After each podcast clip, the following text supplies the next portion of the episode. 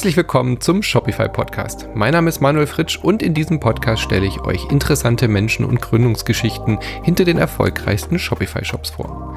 Heute unterhalte ich mich mit David Löwe von Everdrop. Er ist einer der drei Gründer dieses nachhaltigen Unternehmens und die drei haben sich zur Aufgabe gesetzt, plastikfreie Putzmittel herzustellen. Aktuell gibt es Spülmaschinentabs, Waschmittel und Putzmittel, alles komplett plastikfrei.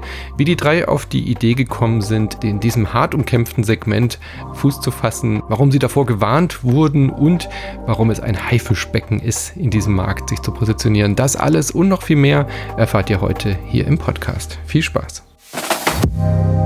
Ich bin David, David Löwe und einer von den drei Gründern von Everdrop und kümmere mich hier vor allem um das Thema äh, Marketing und Kommunikation. Everdrop ist ja eine recht junge Geschichte noch, aber eine, die sehr schnell sehr viel Erfolg gefeiert hat mit äh, auch großen Investoren, äh, große Reichweite jetzt auch schon. Ich war ein bisschen überrascht tatsächlich, weil ich jetzt euch schon eine Weile begleite oder, oder so beobachte und dann äh, nochmal gesehen habe auf eurer Webseite, die Timeline geht ja tatsächlich erst 2019 im Mai los. Mhm. Also zumindest da geht es offiziell auf der Webseite los. Äh, das ist ja ja noch relativ jung eigentlich. Ja, es ist sogar fast noch ein Ticken jünger. Also wir haben im äh, Sommer 2019 äh, angefangen, intensiver zu brainstormen ähm, mit was sollen wir machen. Äh, mhm. Hinter, also dahinterliegende Motivation war so ein ganz kleines bisschen, ähm, wir drei hatten gefühlt alle so eine Sinnkrise, dass mhm. wir gesagt haben, so hey, äh, unser Planet geht irgendwie gerade vor die Hunde, globale Erderwärmung ist einer der größten Bedrohungen der Menschheit. Jedes Mal, wenn du im Urlaub bist oder in der Natur bist, du siehst Plastik überall. Und wir haben gedacht, so, ähm, wir sind alle drei im Business beziehungsweise Marketing äh, tätig gewesen und haben dann festgestellt, festgestellt, dass wir mit unserer Tätigkeit nicht nur nichts tun, sondern das Problem sogar noch verschlimmern. Und mhm. dann, ähm, jetzt sind wir alle drei Väter und haben natürlich ein sehr, sehr großes Interesse daran, ähm, dass wir den Planeten möglichst sauberer hinterlassen, als wir ihn vorgefunden haben für unsere Kinder.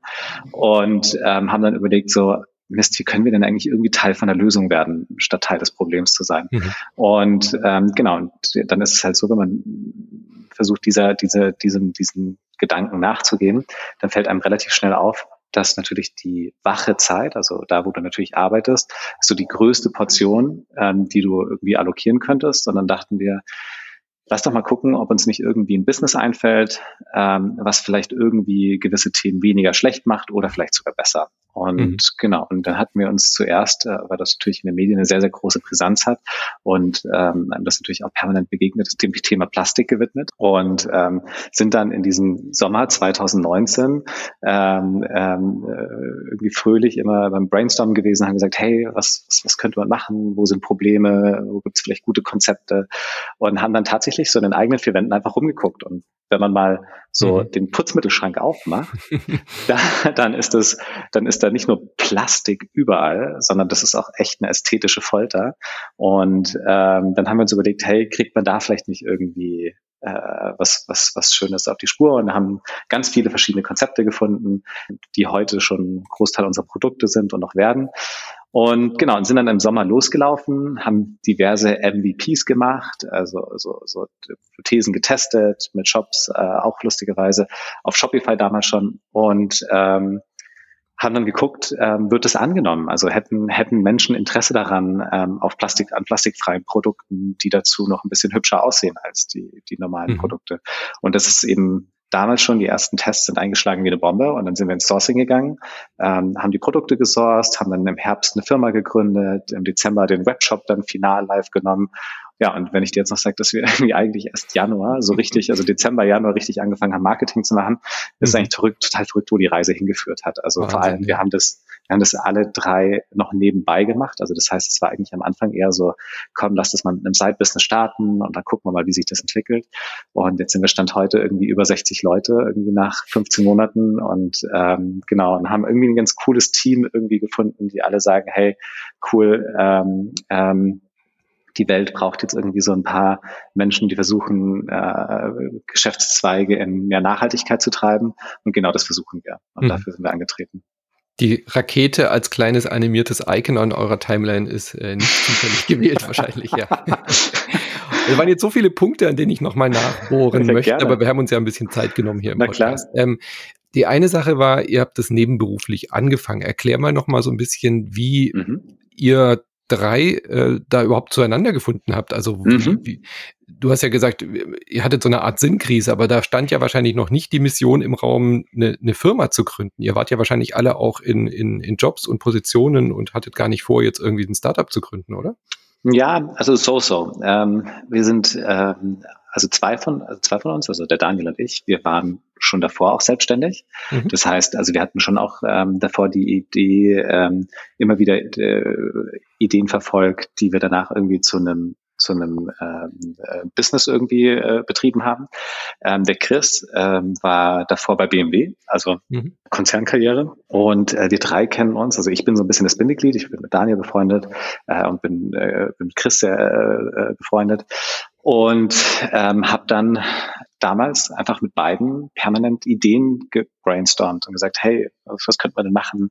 Und wir hatten wirklich total lustige Konzepte. Wir wollten die Gastronomie von Plastikstrohhalmen befreien. Wir wollten ähm, irgendwie die, dieses Thema festes Shampoo und festes Duschgel irgendwie ein bisschen äh, anders machen. Und ähm, genau, und so sind wir dann ähm, einfach in so einem Brainstorming-Modus von einem Thema zum nächsten. Und irgendwann haben wir gesagt, komm, jetzt, jetzt ziehen wir es einfach durch, haben uns zusammengetan und haben äh, diese Tests gefahren waren. Das heißt also, Ursprung unserer Verbindung war eine Freundschaft.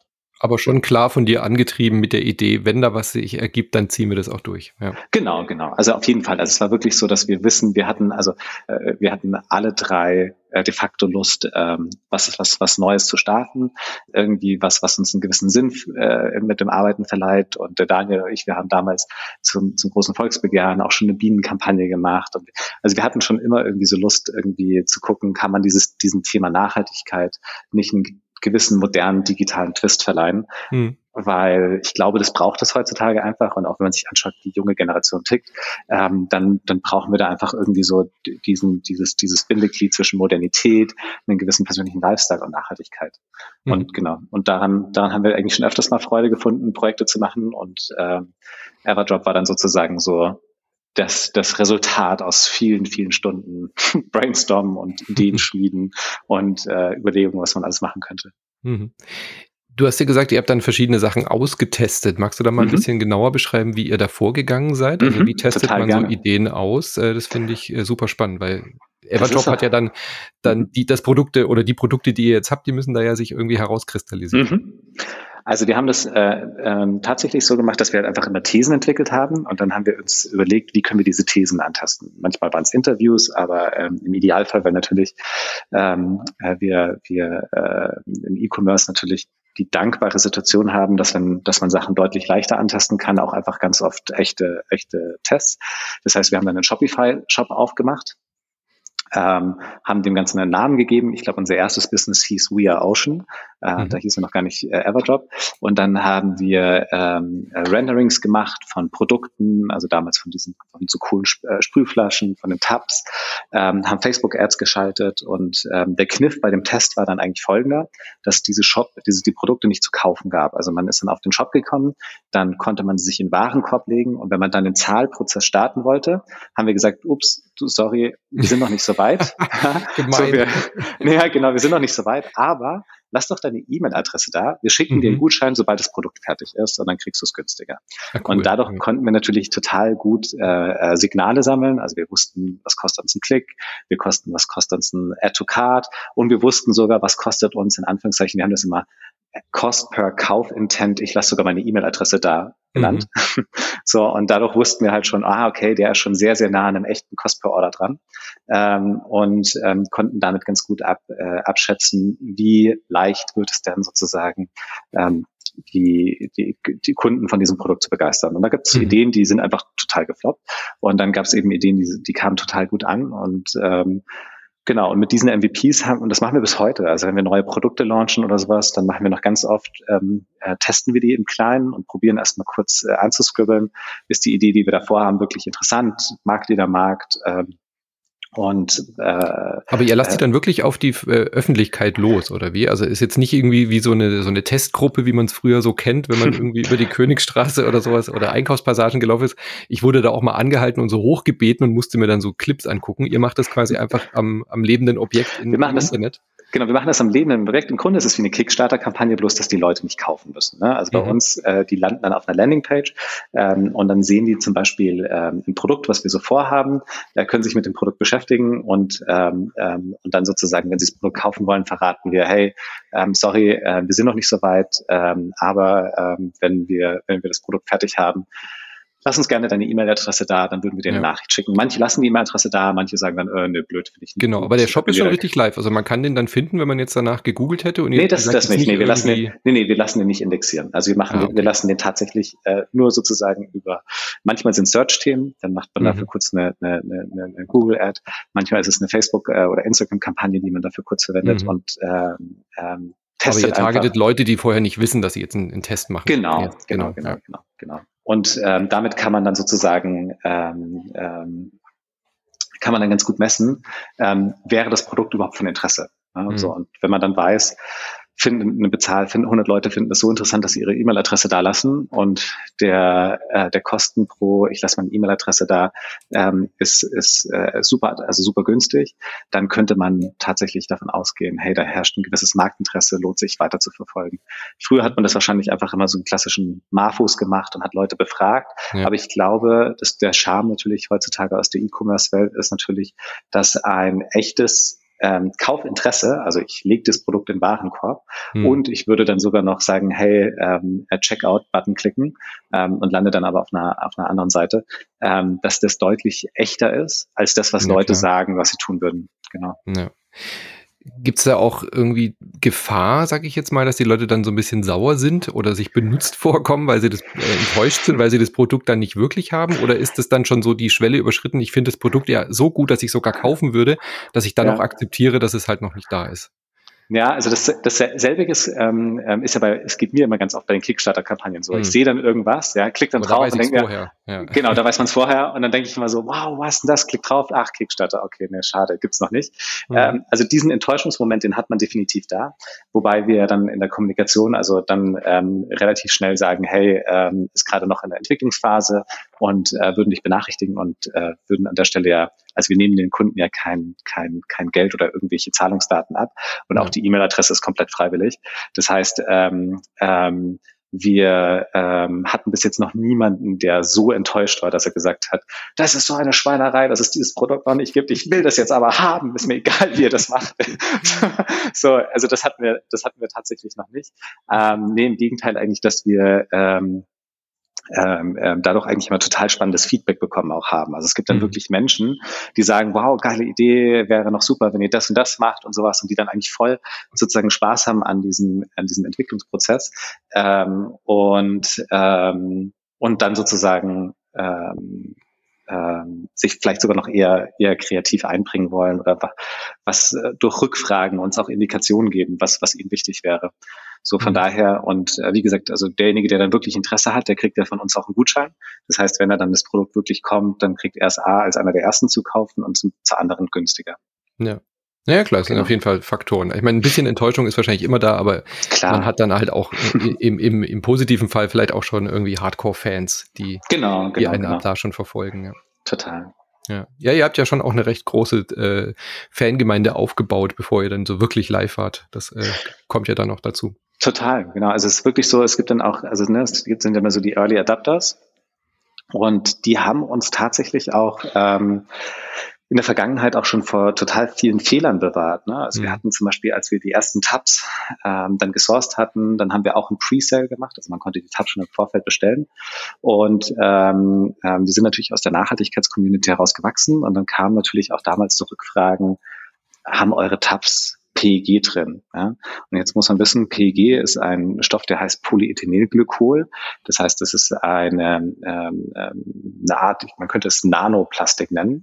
Ähm, also wirklich so ganz, ganz kleine äh, Plastikteile, die dafür benutzt werden, ähm, dass die Tabletten so wachsartig werden, also mhm. so schön zusammenhalten. Und das Gemeine an diesem Stoff ist, man muss den nicht angeben, also auch der Hersteller nicht. Ja, das heißt also, mhm. wenn man dann sozusagen ein Produktdatenblatt hat, dann müsste man nicht mal schreiben, dass da Nanoplastik drin ist. Ähm, und genauso hat es unser Hersteller uns gegenüber natürlich nicht gemacht. Und dann wir so, hm, sag mal, wir haben da so eine Rückfrage bekommen, haben wir irgendwie PEG drin und sowas? Und er so, ja klar, das ist in jeder Tablette drin und sowas. Und wir so, wir können doch kein PEG reintun. Also, so, wir sind, wir, wir sind, wir wollen Plastik reduzieren, wir können doch kein Nanoplastik oder Mikroplastik mhm. da reintun.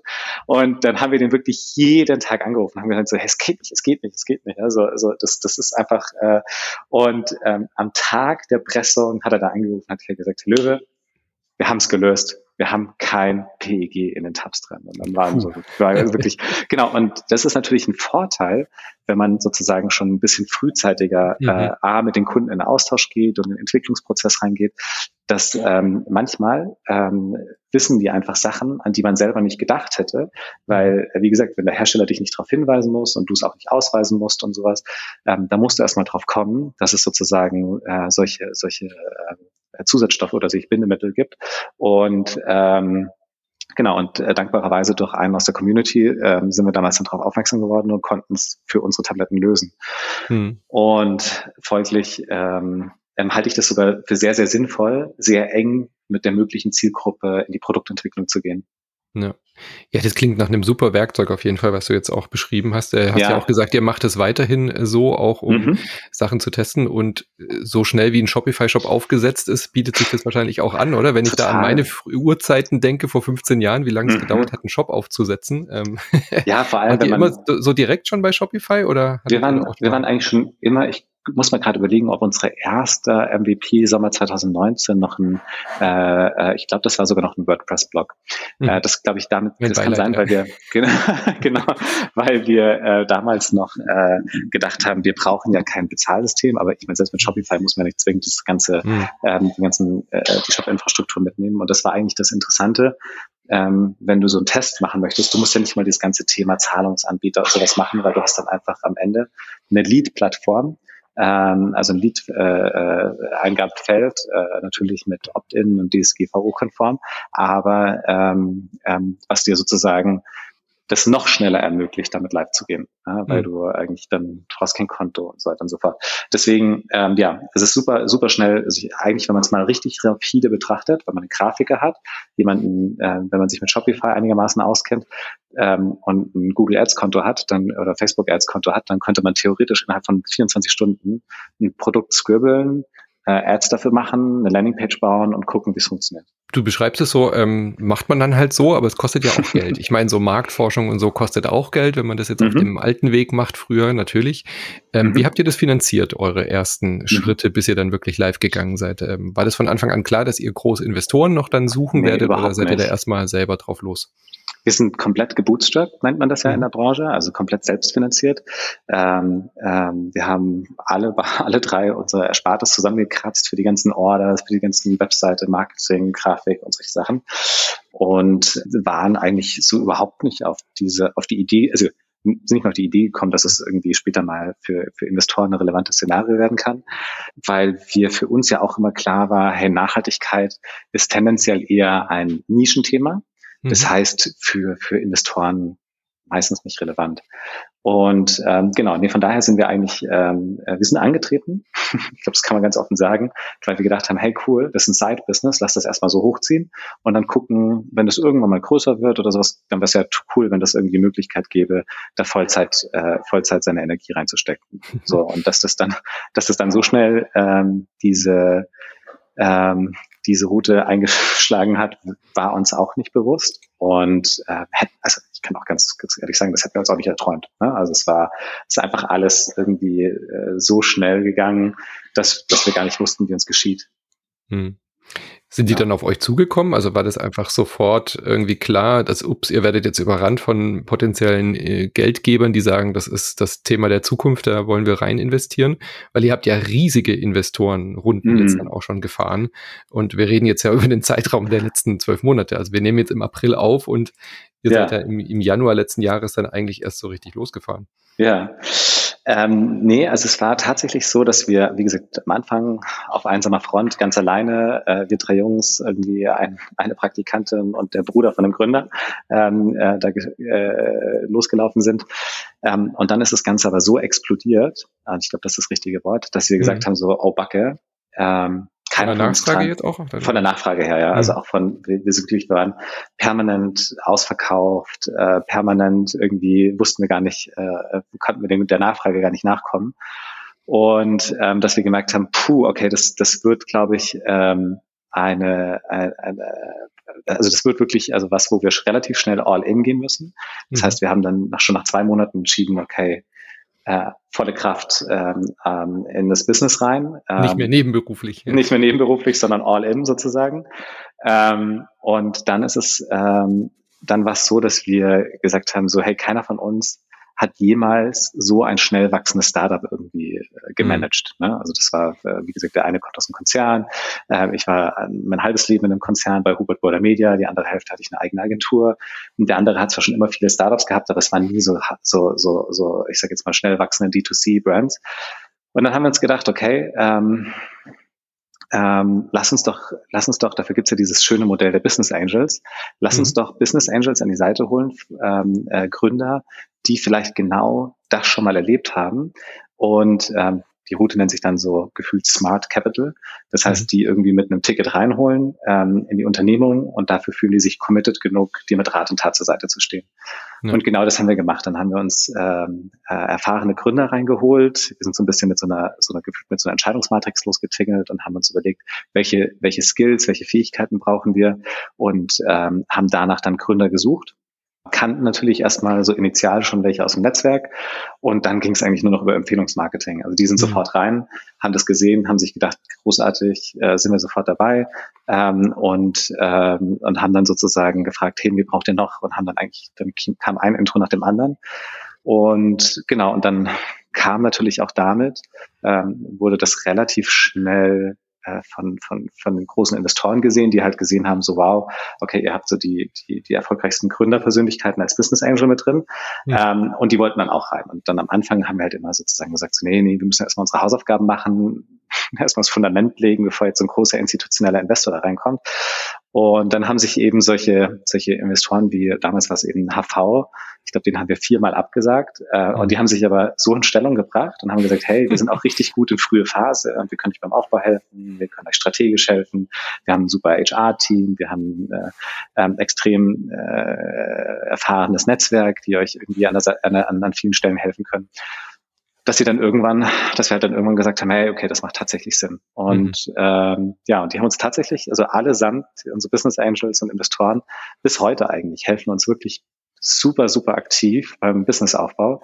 Und ähm, ähm, ja, also ich kann, kann, also diese Route war für uns, und ich glaube, das hängt natürlich immer auch vom, vom, vom Case, aber für uns war das halt tatsächlich so, mit das Beste, was wir machen konnten. Weil mhm. damit hast du einfach irgendwie ein Netzwerk von zehn absoluten Vollprofis, die du wegen jedem Thema anrufen kannst, fragen kannst, ähm, die dir Intros machen, die dir Kontakte herstellen, ähm, die dir einfach vielleicht mal ähm, äh, bei, bei, bei den ganzen Setup-Prozessen helfen. Und genau, also von daher war das äh, dann eben das Thema. Und bis dato, toi toi toi, ist auch eine sehr ungewöhnliche Situation bei uns. Ähm, aber ich glaube, das hat auch damit zu tun, dass der Markt gerade eben, ähm, muss man ja auch sagen, das ist jetzt nicht alles nur auf unserem Erfolg gewachsen. Der Markt ist einfach auch gerade wahnsinnig heiß. Mhm. Ähm, das heißt, ähm, seitdem war es eigentlich immer so, dass bei uns irgendwie gefühlt eine, eine, eine Schlange Investoren irgendwie im Postfach steht ähm, und, ähm, und wir bis jetzt jede unserer Runden immer nach der Brille treffen konnten, hey, ähm, wer hilft uns dabei, bei der Unternehmung den nächsten großen Schritt zu machen? Also wer, mhm. wer kann vielleicht irgendwie, wir machen, schließen jetzt gerade welche eben mit, mit, mit, mit Hinblick auf die internationalen Märkte ab, ähm, kommen Business Angels, die, die in den Märkten irgendwie so ein bisschen der Game Changer sein können. Genau, und genau so sind wir eigentlich bis dato vorgegangen und ich hoffe, das hält noch ganz lange an, dass das, dass das ähm, uns weiterträgt, weil ähm, ja, also am Schluss Netzwerk, Marktinsights, Expertise plus äh, ein Team, was richtig, richtig Lust hat, was zu verändern, hat sich bis jetzt zumindest als sehr erfolgreich herausgestellt. Ja. Ja, ja, äh, also ich kann mir vorstellen, dass es eine schwierige Entscheidung ist, dann eben auch Anteile abzugeben und so Investoren reinzunehmen und dann zu denken, okay, wir sind jetzt ja gerade vom Konzern weg und jetzt bauen wir uns selber wieder so Strukturen. das habe ich hier ja, ja auch schon oft genug gehört hier im äh, ja. Podcast. Ja. Ähm, aber andererseits, zu schnelles Wachstum ist halt auch mhm. schwierig, weil man da nicht, nicht nachkommen kann. Also genau. ihr macht ja auch Produkte, wo ihr in großen Vorinvest gehen müsst. Ganz ähm, genau das geht, glaube ich, dann gar nicht groß anders, wenn man nee. dann nicht quasi sich selbst dauernd hinterherrennen will und die, ja, den, den, nee. die, die, Anfrage gar nicht beantworten kann. Ja. Nee, das geht nicht. Und vor allem, ich meine, man muss sich ja auch überlegen, wir sind ja in einem der am härtesten umkämpftesten mhm. Bereiche vorstellbar. Ne? Also dieser FMCG-Bereich, also vor allem hier Haushaltsreinigungsprodukte, ähm, das ist ein Kampf. Da, also äh, wir Für was steht die Abkürzung? Äh, Fast Moving Consumer Goods. Okay. Ähm, genau, also das heißt, ähm, das ist ein, ein, ein, ein Kampf, wie ich ihn mir hätte nie erträumen lassen. Mhm. Ähm, der Cheflobbyist von einem befreundeten, also bekannten Unternehmen, die auch in dem Bereich drin sind, hat gemeint, David, überleg dir wirklich gut, ob du äh, das machen möchtest. In diesem Sandkasten spielen die großen Jungs. Oh. Ja? Und ähm, hat halt gemeint, äh, so P&G und diese ganzen Multimillion-Konzerne. Das heißt, du brauchst auch wirklich, äh, äh, du brauchst auch wirklich Budgets, um mhm. gegen die in irgendeiner Form Bestand haben zu können. Das ist unfassbar, was äh, äh wir wurden auch schon von, von großen TV-Sendern angesprochen, die uns dann Analysen gezeigt haben, wie viel Spending, ehrlich gesagt, äh, die anderen Player ausgeben.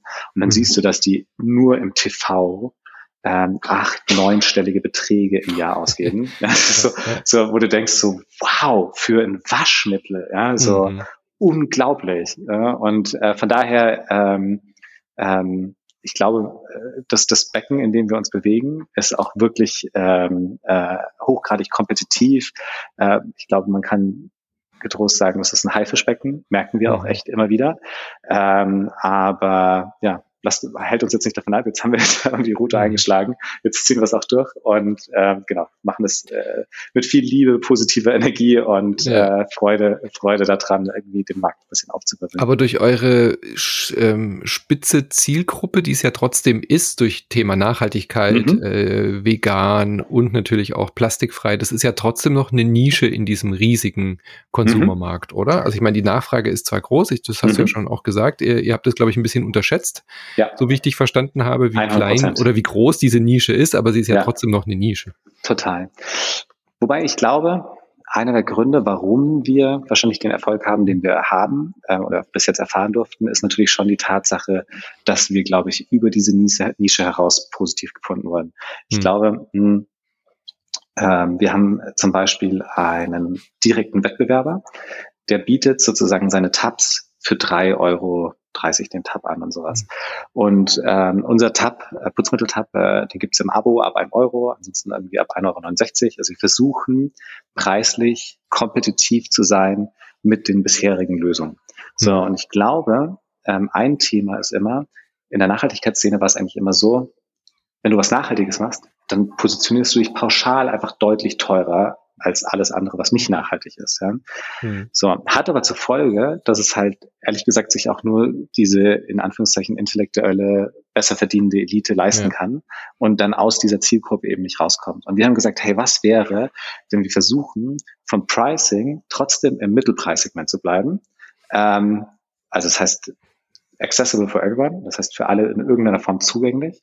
Mhm. Und dazu aber auch das Design ganz bewusst nicht, ich sage, nehme jetzt mal bewusst dieses Wort, was, was, was gerne auch mal negativ verwendet wird, mit ökig äh, mhm. gestalten. Oder, oder so. Ja. Genau, mhm. sondern es ganz bewusst sozusagen ähm, für eine Zielgruppe adressieren, wie dich und mich, ja, also mhm. so einfach sozusagen so ähm, ähm, Teil von dem modernen Lifestyle. Und ähm, das ist ein total neuer Weg, der polarisiert auch, also ganz finden mich alle toll. Ja? Ähm, ähm, aber ähm, vielleicht waren auch genau das die, die Erfolgsfaktoren, die den Unterschied gemacht haben, dass wir äh, äh, von, der, von der ästhetischen Einstiegsbarriere zugänglich waren, der Preispunkt zugänglich war und dass wir halt dann sozusagen ähm, ähm, über die digitalen Medien eben auch diesen Education-Moment betreiben konnten. Und genau, so, so ähm, sind mhm. wir an die Sache rangegangen. Und vielleicht bedeutet das mittelfristig eben auch, dass wir dadurch den Einstieg ähm, für, äh, für viele in ein etwas plastikfreieres Leben schaffen können, die sonst sich vielleicht dem Thema gar nicht ge geöffnet hätten. Weil mhm. eines der Zielgruppen-Insights, die wir immer wieder hören, ist, warum will, willst du dich nicht für, warum, also warum man sozusagen jetzt nicht irgendwie die nachhaltigeren Produkte konsumiert, ist oftmals, liegt oftmals daran, dass man sich denkt so, ja, ich weiß ja gar nicht, was ich machen soll, da kenne ich mich überhaupt nicht aus, ich würde alles falsch machen ähm, ja. und so weiter und so fort. Also diese, diese Überforderung und, ähm, und dann einfach mal zu sagen, hey, einfach mal kleine Schritte in die richtige Richtung machen. Ne? Ähm, ich, ich vergleiche das mal ganz gerne. Ich habe ich hab äh, für mich äh, vor zwei Jahren, drei Jahren identifiziert, hey, das, was wir mit der Massentierhaltung machen ähm, und das der, der ganze damit verbundene Fleischkonsum, Tierleid, Umwelt, CO2, Regenwaldabholzung und sowas, das finde ich nicht gut. Ne? Und habe äh, mein Leben lang aber immer gesagt, so ja, Veganer haben grundsätzlich schon recht. Aber für mich persönlich ach, ich schaffe das nicht. Nee, ich kann das nicht. Ja, ich weiß auch gar nicht. Ne? Sondern irgendwann habe ich gedacht, hey David, hör doch mal auf zu quatschen. Versuch's doch einfach mal. Mhm. Ja, und dann ähm, habe ich äh, so einen veganen Monat gemacht und habe gedacht, hey, äh, so hat natürlich nicht funktioniert. Ich musste viermal cheaten. Ja, also mhm. viermal einfach irgendwie, war ich bei Freunden eingeladen oder bei einem äh, Dinner und sowas. Und da gab es dann nichts Veganes. Da habe ich gedacht, na gut, komm, jetzt willst du auch nicht der, der komplizierte Gast sein, der, der seine Geschichte mhm. aufsch passiv-aggressiv aufschwätzen möchte. Und ähm, habe dann aber festgestellt, hey, viermal in einem Monat ist gar nicht so viel. Ne? Und dann habe ich gedacht, so, es ging jetzt doch erstaunlich leicht und irgendwie hat es mir auch gut getan und das gute Gefühl gegeben. Und dann, ich habe BWL studiert, also habe ich gedacht, so, hm, Pareto-Prinzip 80-20.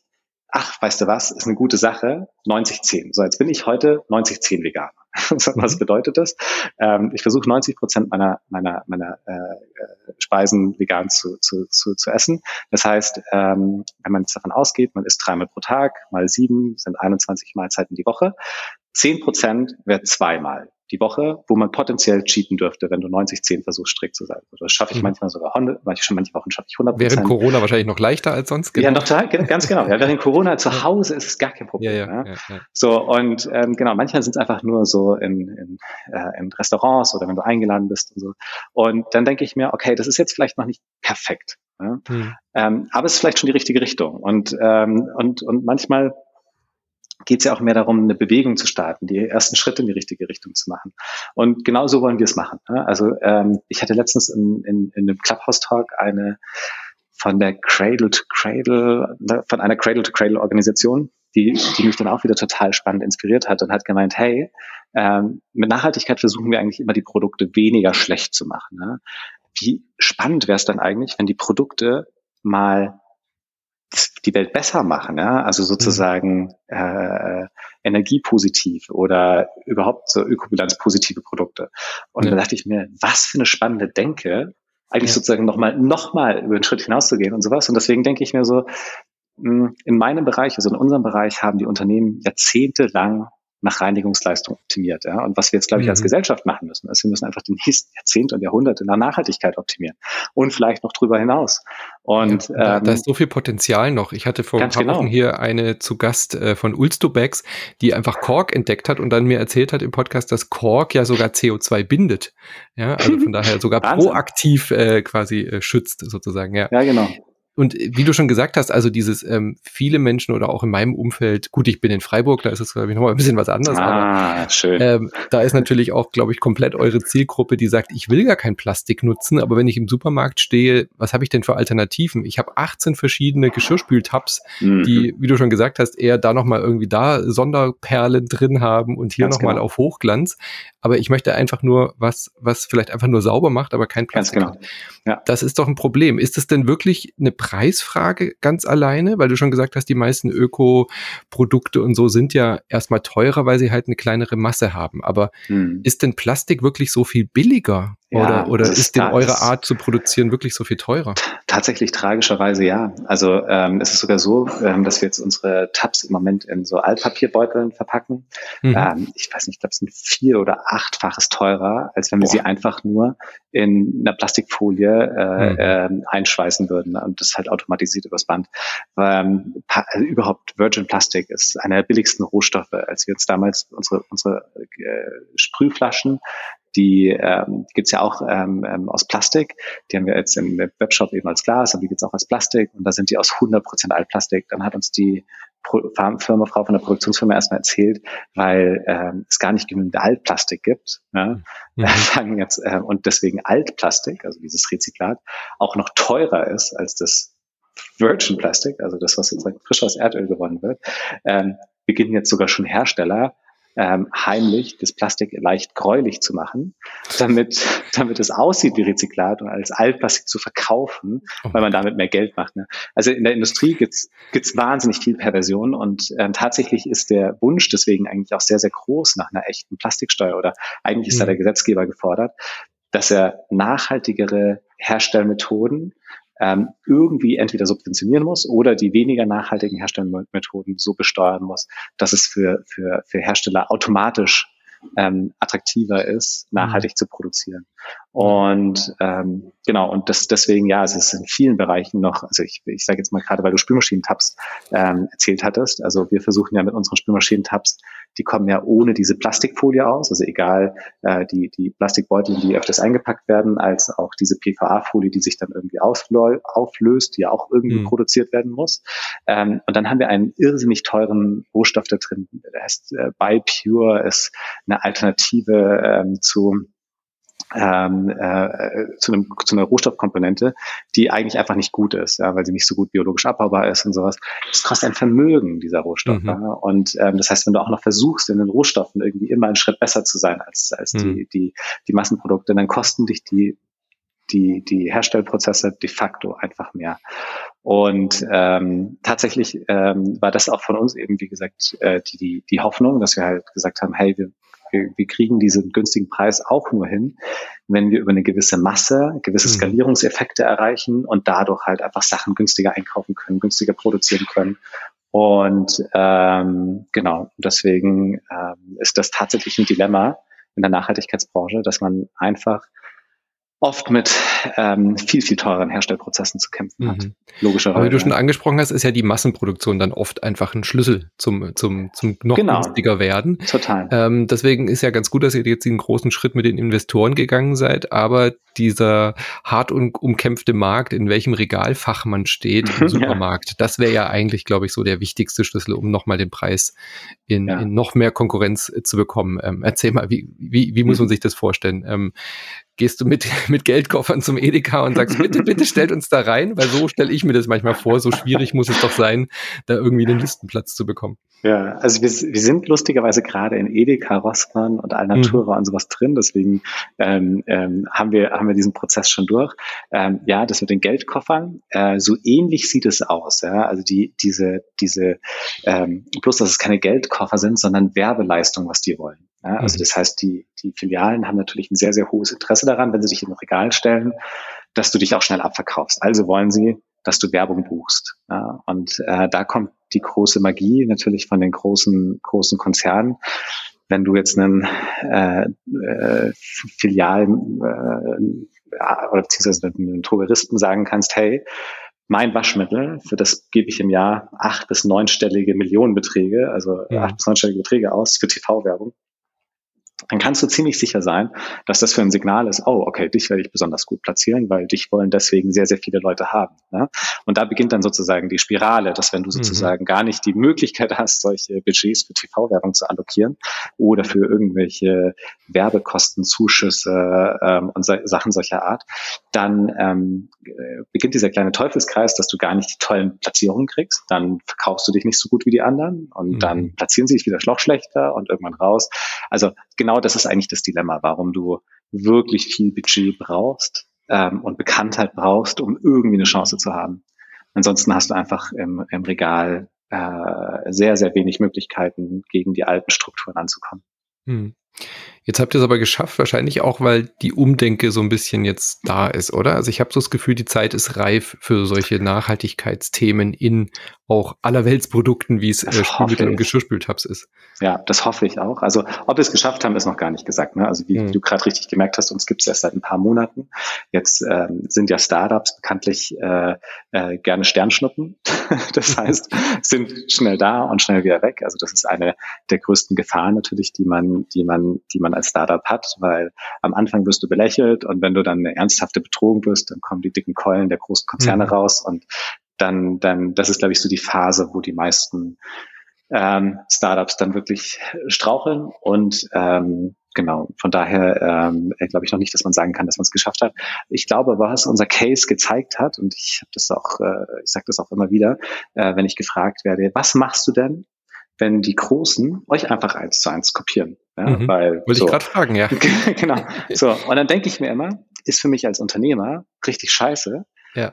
aber als als Vater würde es mich ja. richtig freuen, ja, weil genau, diese, genau das Dilemma habe ich nämlich gerade auch gesehen, dass ich gesagt eigentlich hat man doch dann sein Ziel erreicht, ja, genau. man den Weltkonzern ja. dazu gebracht hat, nachhaltiger oh, zu werden. Ist doch genau. eigentlich super, ja. Das wäre richtig toll, ja. Also ich sehe es auch so. Also es würde sozusagen klar, mein Unternehmerherz würde weinen, weil mhm. ich mir denke so, oh Mist, ähm, jetzt musst du dir wieder was Neues suchen, toll, David. Ähm, ja. Auf der anderen Seite, äh, glaube ich, äh, habe ich auch mit, mit der Unternehmung gezeigt, dass ich so ein paar Sachen ganz gut kann. Das heißt, vielleicht stellt mich dann irgendjemand anders ein. Aber ähm, ähm, äh, nee, nichtsdestotrotz äh, wäre das natürlich ein großer Gewinn. Und ich glaube, also was mich am allermeisten befreuen, äh, freuen würde, deswegen natürlich auch der, der Podcast mit dir, ähm, hören ja viele Gründer. Wenn unser Fall, also wenn Everdrop der Case, äh, mit diesen, mit diesen großen Investoren Menschen zeigen würde, hey, die Zeit ist reif. Ja? Mhm. Die Leute sind bereit, auf nachhaltigere Produkte umzusteigen. Und es gibt sozusagen ein ganzes Segment von Menschen, die moderne Lebensmittel oder moderne Lebensmittel, sorry, äh, das kannst du nochmal rausschreiben, die moderne äh, FMCG-Produkte, also äh, Konsumgüter in modernen Design mit nachhaltigem Konzept kaufen wollen. Die Leute wollen die kleinen Schritte machen und vielleicht wird daraus eine richtig große Bewegung. Es würde mich auf jeden Fall total freuen. Und wenn da draußen ein paar äh, junge Entrepreneure sind oder darüber nachdenken, was zu machen und sich denken so, hm, ist das ein Nischensegment? Äh, ich glaube, der Zeitpunkt ist reif, auch über die Nische hinauszuwachsen. Und es ist kein leichter Weg, ja, wie wir gerade gesprochen haben, höhere Herstellkosten, mhm. ähm, äh, dann natürlich auch das Thema Nachhaltigkeit. Äh, man kriegt auch viel Kritik dafür, ähm, ähm, weil, weil wenn du, wenn du, wenn du sagst, du möchtest das nachhaltig machen, der, der Bereich ist grenzenlos groß. Ja, das ja. heißt, äh, da fangen wir bei CO2 an, da gehen wir bei Verpackungen, Plastik, Inhaltsstoffe, biologisch abbaubar und so weiter und so fort. Da sind Millionen von Komponenten, die es zu berücksichtigen gilt, bis hin zu fairer Herstellung, sozial. Ähm, ähm, und deswegen, du kannst es eigentlich nur falsch machen. Und je erfolgreicher man wird, desto mehr Watschen und Rückschläge wird man einstecken mhm. müssen. Ähm, einfach wieder aufrichten, weitermachen, dran glauben, wofür du kämpfst. Aber der Markt ist da. Ja? Und ja. es, es gibt die Möglichkeit, gerade ähm, ähm, die Bereiche Nachhaltigkeit und Wirtschaftlichkeit zu vereinen. Und ich glaube, das ist das Allerwichtigste. Denn nur wenn du diese zwei Sachen zusammenbekommst, hast du die Möglichkeit, eine Unternehmung zu aufzubauen, die einen Impact hat und durch die Wirtschaftlichkeit diesen Impact zu vergrößern. Und das ist der Auftrag, den wir eigentlich gerade haben, wenn wir irgendwie einen Wandel herbeiführen wollen. Ja. Und ähm, genau, also von daher raus mit euch, macht euch ans Werk, geht zu Shopify, startet den Shop, kommt mit ja, guten, wir haben, Konzepten. Wir haben, ja. wir haben viel zu tun auf jeden Fall. Ich äh, finde es so toll, dass äh, so Unternehmer wie ihr drei es jetzt seid, eben auch diese Denke mitbringen und eben auch zeigen können, dass Kapitalismus eben auch nachhaltig sein kann. Ja? Also man kann Erfolg ja. haben, Produkte erfolgreich verkaufen, Investoren finden mit nachhaltigen Produkten, die tatsächlich so ein Stück weit die Welt verbessern. Natürlich ist es immer noch ein Konsumprodukt und natürlich ja. ähm, ist es was anderes, als jetzt einen Baum zu pflanzen, aber ja. es ist ja auf jeden Fall ein Schritt in die richtige Richtung. Und genau. selbst wenn jetzt die ganzen großen Waschmittelhersteller euch komplett kopieren und äh, komplett ja. nachhaltig sind, ich glaube, euch gehen die Ideen nicht aus. Da gibt es noch genügend Faktoren, auch, die man, die man verbessern kann. Ja. Und, es, und wie gesagt, also wir sind ja auch noch nicht die Speerspitze der Nachhaltigkeit. Ja. Das ist ja erst der erste Schritt. Wir müssen alle die nächsten 10, 50, 100 Jahre einfach konstant nach Nachhaltigkeit oder nach positiven Impact optimieren. Ähm, und wie du richtig sagst, es ist immer noch ein Konsumprodukt. Nun gut, jetzt müssen wir putzen und waschen. Das mhm. heißt, ähm, ähm, an, an diesem Produkt werden wir nicht so schnell vorbeikommen. Aber äh, klar, wir müssen eigentlich drastisch unseren Konsum reduzieren. Ja? Und wir müssen eigentlich ähm, gucken, dass das, was wir konsumieren, eben wen, minimal schädlich ist für den Planeten. Und genau an solchen Sachen müssen wir Bau, äh, äh, arbeiten. Und ich hoffe, dass es da eben noch ganz viele Menschen gibt, die irgendwie eine, eine, eine gute Idee haben und die auf die Spur bringen. Ähm, ja, also wie gesagt, von meiner Seite aus grünes Licht. Ich glaube, die Menschen sind gewillt und bereit und wollen. Absolut.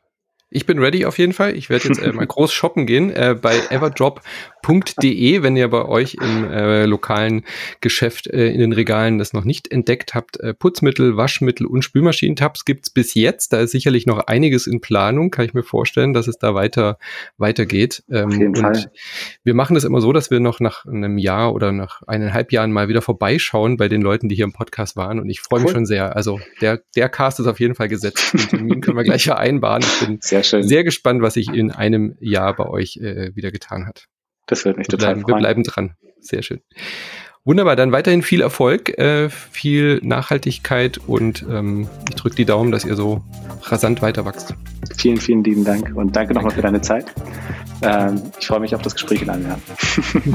Bis bald. Tschüss. Ciao. So, das war's wieder für heute mit unserem Gespräch. Wir sind auch nächste Woche am Mittwoch wieder mit einer neuen Folge am Start. Ihr findet uns überall, wo es Podcasts gibt, auf iTunes, Spotify und Co. Und wenn ihr selbst Lust auf E-Commerce bekommen habt oder einen eigenen Shop habt oder aufmachen wollt, dann haben wir etwas Besonderes für euch. Klickt auf www.shopify.de-podcast. Dort gibt es ein kostenloses 40-seitiges E-Book, was wir exklusiv für euch zusammengestellt haben, mit einer Schritt-für-Schritt-Anleitung für den ersten Online-Shop. Exklusiv für euch, für unsere Podcast-Community shopify.de-podcast. Viel Spaß beim Ausprobieren und wir hören uns nächste Woche. Tschüss! Mm.